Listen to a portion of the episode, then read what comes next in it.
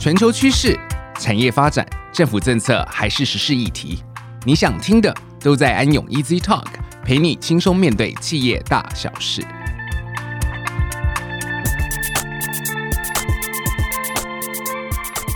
各位听众朋友，大家好，欢迎收听安永 Easy Talk，我是安永财务管理咨询服务的 James。今天我们要聊的主题是有关中小企业的并购。很高兴能邀请到台湾安永企业并购咨询服务的负责人刘安凯副总来到我们的节目。安凯您好，James 好，各位听众大家好，我是安永财顾的安凯，很高兴今天可以跟 James 来聊这个话题。James 梁律师哈，是跟我在台湾做 M&A 已经十几年的好朋友，一起做过很多的案件。今天很高兴有机会跟 James 来聊这个话题。诶，安凯，今天要谈的题目很有趣哦。通常我们讲到这个企业并购啊，给人第一印象好像都是大型上市贵公司才会玩的这样子的资本游戏哦，感觉规模小的公司好像就跟并购没有关系。所以今天中小企业也会有并购业务的需求吗？对，没错，只要是公司哈，不管是大小，它在发展的过程中就一定要思考股权并购的可能性哈。那或许有些公司说，哎，我这么小，并购跟我有关吗？那我们是建议啊。我们不用一开始就说啊，并购跟我没有关系，只要能够思考这个可能性啊，本身就是一个进步的开始。所以不需要预设立场，也不需要说啊，我一定是并购的买方或是卖方。我们一定会有买方的这个想法和跟野心，但如果把自己当成是卖方来设定的话，那更可以去想象、去理解别人是怎么看待我的企业，那理解自己的优缺点，对自己会是更有利的。那您在台湾从事企业并购顾问的业务哦，看过大大小小的案例，想请教您，在企业并购交易的整个过程之中，你最常见到买卖双方会遇到什么样的难题呢？我想 James 最了解啊，就是买卖双方啊站在交易的两端，在交易当中是零和游戏，交易之后才有可能创造综效嘛。那在当中的这个零和游戏呢，我们会看到买方跟卖方哈会有一些重大的歧义哈。那在整个并购交易过程当中，造成案件可能会破局。那我们现在整理一下，有哪些是重大歧义发生的可能的地方呢？第一个是价值认定，那第二个是买卖双方的立场差异，第三个呢是并购程序呢该简单还是该复杂？最后是交易后标的公司何去何从啊？所以这四点：价值、立场、程序。跟交易后的明天该怎么走，这四个差异哈。那首先呢，提到第一点就是价值。对于一个中小企业的卖方而言呢，这个公司是我经营一辈子的心血嘛，那会有很多强烈的情感跟移情效果。他觉得公司很有价值，我一手创立，我的青春年华、品牌、客户关系哈，努力这么多年，那因此呢，这个公司有各种各样的价值想加在一起。但对于买方而言呢？不管这个企业有什么样成功的要素哈，那我要评估一家公司的价值哈，它大概还是不脱两种方式，一种是市场法，就是从这公司的获利的倍数来评估；一个是净值法，就是它目前的资产减负债剩下的股东权益哈，再给一个倍数。所以我们可以说，一家企业价值呢，可能是它去年或者前两年平均获利的八倍、十倍、十五倍啊，或是资产。的一百 percent、一百二十 percent 或是一百五十 percent 啊，所以大概就不拖这两种评价方法。但这两个方法有什么特色？都是数字嘛。那当然，其他还有包括收益法更复杂的限流折现法哈。我们后续的 podcast 会陆续介绍给大家。了解。所以无论是在获利或者资产呢，买方关注的重点其实还是在数字。也就是这个陈述上面了，所以卖方业主啊，也需要好好检视一下，当你投入了这么多的心力在照顾员工、经营品牌行销、客户群等等，到底这些投资最后都是否能转化为公司的获利呢？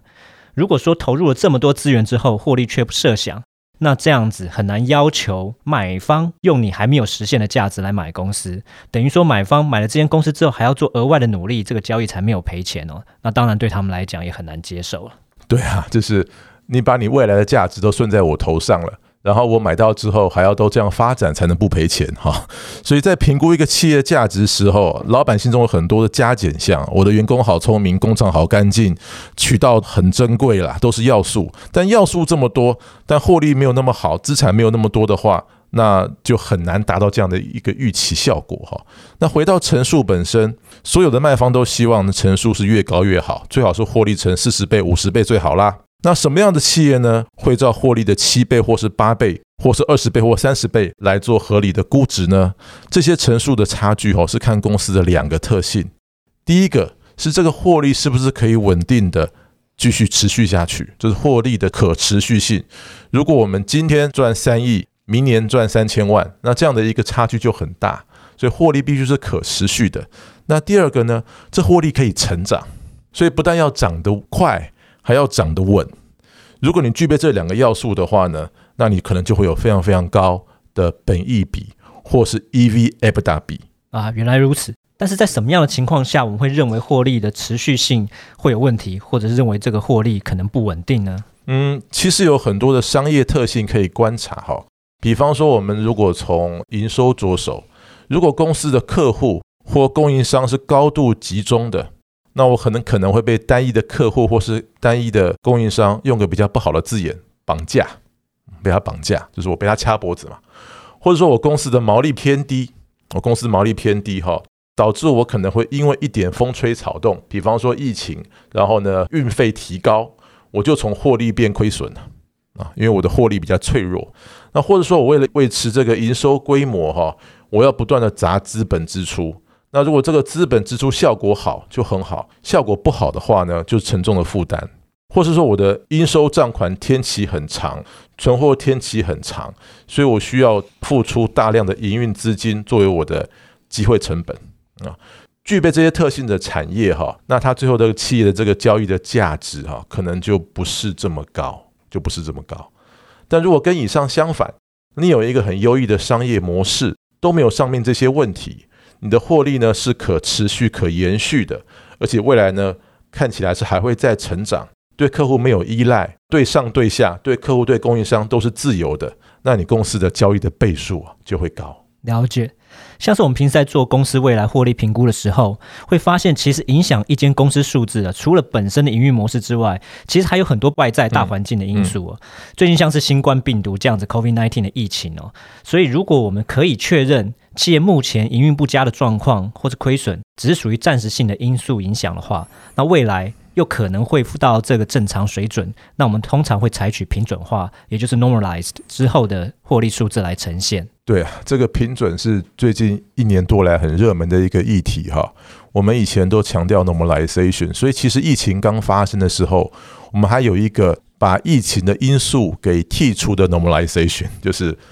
pre-COVID 的获利能力啊。那可是疫情一直在，然后甚至疫情当中获利反而变得更好，所以平准化的确是个很 tricky 的项目哦。但是，anyway，如果买方认同说企业的获利能力是暂时因为，比方说疫情被低估啦，那或许他们可以用一个 normalize 之后的，就是剔除疫情一次性的获利来跟卖方谈。那这个时候呢，也不知道疫情什么时候走，就或许先买百分之五十六十的股权，那剩下的股权呢，等到真的脱离疫情之后呢，再用一个更好的价格来购买。所以有时候呢，价格差距的方式呢，可能要用交易架构的方式来解决。价格目前没共识，那就用交易架构两阶段来克服线下这个特殊时期价格上的鸿沟啊。嗯，但这个方法最近会不会越来越难说服买方了？因为大家都已经开始思考，我们真的会走出疫情吗？还是说这个将来 COVID 会变成一个新的常态？所以如果在新常态之下，公司的获利那又应该会是多少？嗯，这时候卖方就要提出佐证说明了。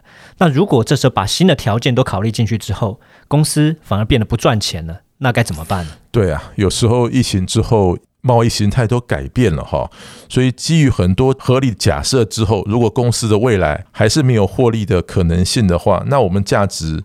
还是在呀，哦，虽然我损益表最后 butterline 没有赚钱，但是我公司还是有资产负债表，还是有价值存在的。所以这个时候，我们公司的这个价值就可以从资产端出发，哈，我把资产减掉之后，还是有个净资产价值在嘛。这是我们讲的 price to book value 本净比啊，那买卖双方就这样的一个机制来谈，所以就是用本金比谈，而不是本益比来谈了。那这个时候呢，卖方就需要从各面向去跟买方说明哈，我们公司的不动产有增值啊，这是 tangible 的。那有些 intangible，我的客户基础啊、名单渠道、我的呃一些 trade know-how 啊，都应该是可以转化成价值的。所以公司的 price to book 本金比应该在一倍以上。哦，那这看行业啦，有些行业就是很辛苦，那它的 P/B ratio 可能是零点九或是零点八，那有些行业比较好的话，可能是一点三、一点四哈，或是到两倍以上。所以只要这个本金比是合理或双方都可接受的话，它就是一个好价格。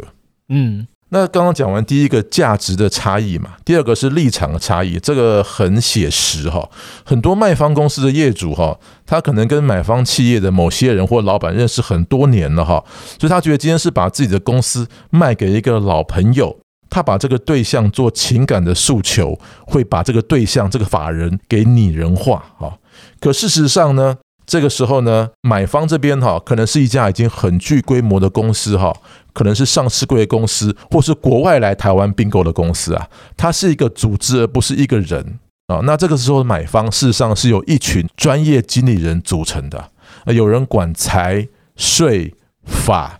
交易条件、资讯资安、人资规章哈。所以买方这一群的专业评估人士，每个人都要为自己的专业领域负责。那就会提出很多问题来询问卖方，那这个时候呢，卖方就会觉得，哎，奇怪，我们不是一起做生意做二十年了吗？为什么突然间像你不认识我一样了，像陌生人，有一种觉得不被信任的感觉啊？嗯，但因为这些专业经理人呢，实际上他都对买方公司的董事会还有股东负责，所以在实际做交易的时候，还是会特别小心的。对啊，所以如果买方公司啊不是一人公司，他有很多股东的话。那评估的这个人呢、就要尽到善良管理人的责任，做全面性的了解，而不能基于情感或是认同就轻率为之啊。那如果不这样子严谨的行事的话，如果未来发生这个并购有什么状况的话呢，那对其他股东很难交代。了解，因此要建议卖方的业主们，就算跟买方在手啊，对于后面并购交易程序的挑战，也不要掉以轻心或者过度乐观，因为双方的立场。原本就未必符合预期。对啊，刚刚提到很很很现实哈，并购本身呢是零和游戏啊，所以在交易谈判的这个当下哈，立场会很鲜明啊，跟过去那个 buddy buddy 的感觉是不一样的啊。那理解双方立场的差异之后，就可以进入第三个奇异点，就是程序面啊。刚价值、立场、程序。程序面有时候两边都说啊，我们认识好久了，我们只是一个形式完成交易啊，报告生一生生出来，一个月内合并完成哈。那希望两边都可以理解。如果哈并购的双方有一方是公发公司哈，或是有多数股东的话哈，他必须遵循一定的流程啊。那双方要先了解这个流程是什么啊？比方说一开始哈，要先从基本的交易条件。定价机制、其他商业条件跟附约都谈好之后，或许先签一份 Letter of Intent（LOI） 啊，它不具有法律约束力。那等到签完这个 LOI 之后呢，才能够进入尽职调查啊，又称 DD Due Diligence。那有了 LOI 跟 DD 之后呢，两边才能够去依照这两个呃文件的结果哈，发现哈，去协商，最后去签署买卖协议。啊，可能是 Sales and Purchase Agreement（SPA）。那这个 SPA 呢，需要由双方董事会通过，甚至还要股东会通过，有时候要主管机关同意啊，公平会、投审会之类的，然后才能够交割。整个流程从头到尾，哈，以一家公发公司而言，通常六个月到一年呐，都有可能呐。嗯，所以基本上，如果是公发公司的话，那经营层呢需要对多数股东负责，这并购是非常重大的事情，而且程序啊并不会因为买卖双方本来就熟就可以变得特别单纯，所以不太可能说什么朋友一场就可以在一个月之内快速通关。对对，常有这样的期望啊，很遗憾让各位失望哈。好，那讲完三个了，最后一项啊，就是交易完成之后呢，被并购的标的公司未来要怎么发展？我们常有一些卖方客户会说啦，哎，我公司可以卖给你没问题，可是你买下来之后啊，你不能干嘛干嘛，呃，你不可以裁员，你一定要干嘛？你一定要把我公司啊三年内 IPO，不然我不要卖你啊。那我觉得常常有碰到这些比较特殊的要求。那当然，对员工的工作权保障这些东西，一个是法律本来就有，第二个是也合情合理哈。但除了这些之外呢，有时候我们卖方要思考，我公司把主导权卖掉之后哈，我们要尊重公司法里面多数股东的权益啊，要不然对方买我多数股权有什么意义呢？嗯，没错。